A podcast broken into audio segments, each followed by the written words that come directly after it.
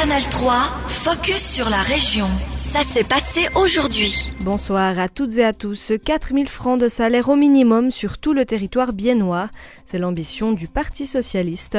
Sa section locale annonce le lancement d'une motion qui sera déposée la semaine prochaine au Conseil de ville. Le parti biennois espère surfer sur les succès en votation à Zurich et Winterthur ce week-end.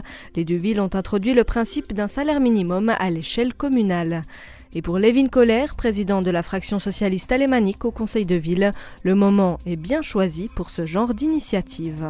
On vit dans une période difficile. On a les primes des, caisses maladies qui augmentent, on a les loyers qui augmentent, des frais pour les chauffages qui sont très hauts et plus hauts qu'on a pensé.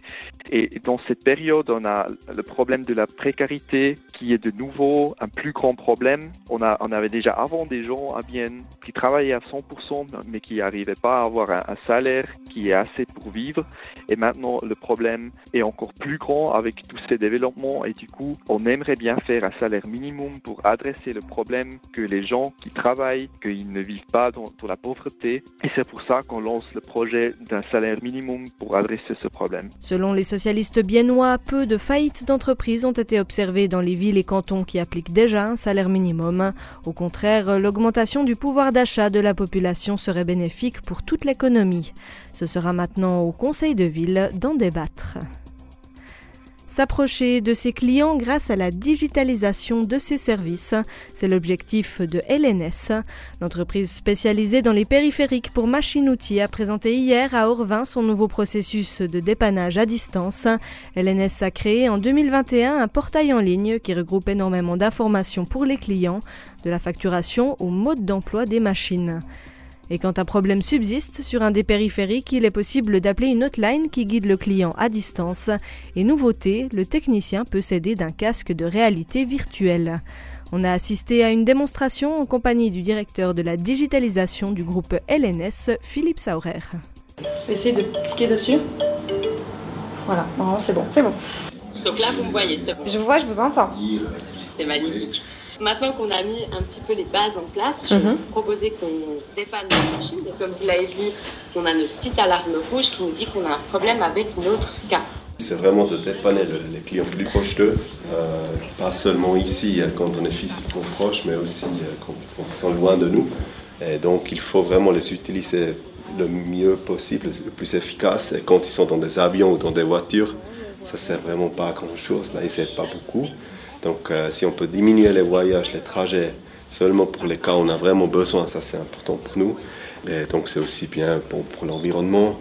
Et puis euh, aussi connaître finalement mieux nos clients, parce que s'ils sont sur notre portail, ça nous aide à, les connaître, à, savoir qui ils sont et mieux connaître leurs besoins. Ça c'est un peu le, le, but de ça, mais aussi de, de la digitalisation générale qui est focusée vers le client. Normalement, maintenant vous voyez une flèche qui devrait apparaître autour de la poignée du ravitailleur. Vous voyez ah oui, oui, oui. Qui doit être juste derrière moi. Oui. Alors vous pouvez volontiers mettre vos deux mains sur la partie que j'ai indiquée. Là. Et vous pouvez lever le capot vers le haut. Faut bien oh. Donc maintenant, on va essayer de voir si on a, on doit avoir un souci dans notre machine. Ce qu'on montre ici, c'est vraiment, on ajoute un, un outil à la hotline. Donc la hotline se fait maintenant souvent par téléphone.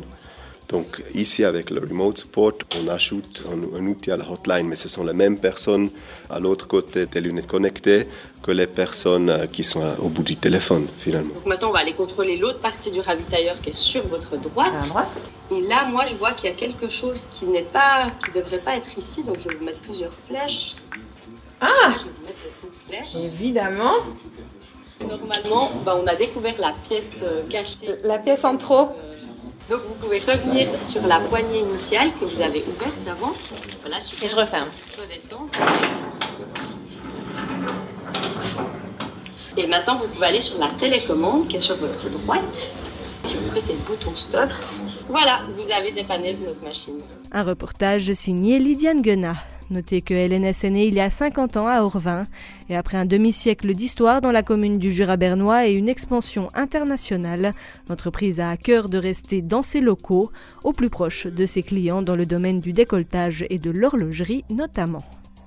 Depuis 1981, la revue Intervalle dresse trois fois par année un panorama de la culture du Jura bernois et de Bienne romande. La dernière revue en date s'intitule Négoce, soie et coton, le début du capitalisme à Bienne. Rédigé par Ralph Dallaire, historien, le sujet porte sur l'évolution économique et sociale de la ville de Bienne depuis la fin du XVIIIe siècle. Quand on pense à Bienne, on pense souvent à l'horlogerie. Pourtant, d'après l'auteur, le développement économique de Bienne date de bien avant.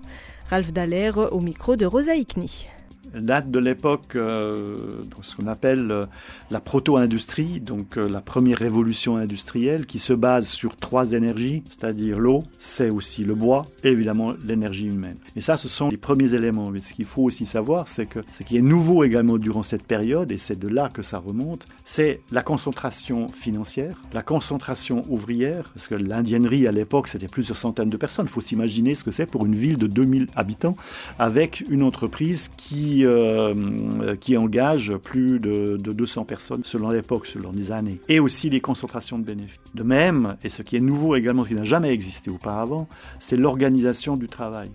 C'est-à-dire le matin, c'est une cloche qui amène, euh, qui dit aux ouvriers maintenant c'est le début du travail et c'est une cloche qui demande également c'est la fin du travail. Ce qui est nouveau évidemment chez les petits artisans de la ville, ça n'existe pas. Et en plus de ça, il y a une structure, une subdivision du travail, une, structure hiérarchique du travail également, avec les premiers contremaîtres, avec les sous-maîtresses pour les ateliers de femmes, puisque les femmes travaillaient d'un côté et les hommes de l'autre. C'était Ralph Dallaire, historien. Retrouvez son interview complète sur ajour.ch.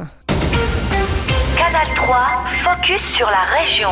Aussi disponible en podcast sur Spotify et Apple Podcast.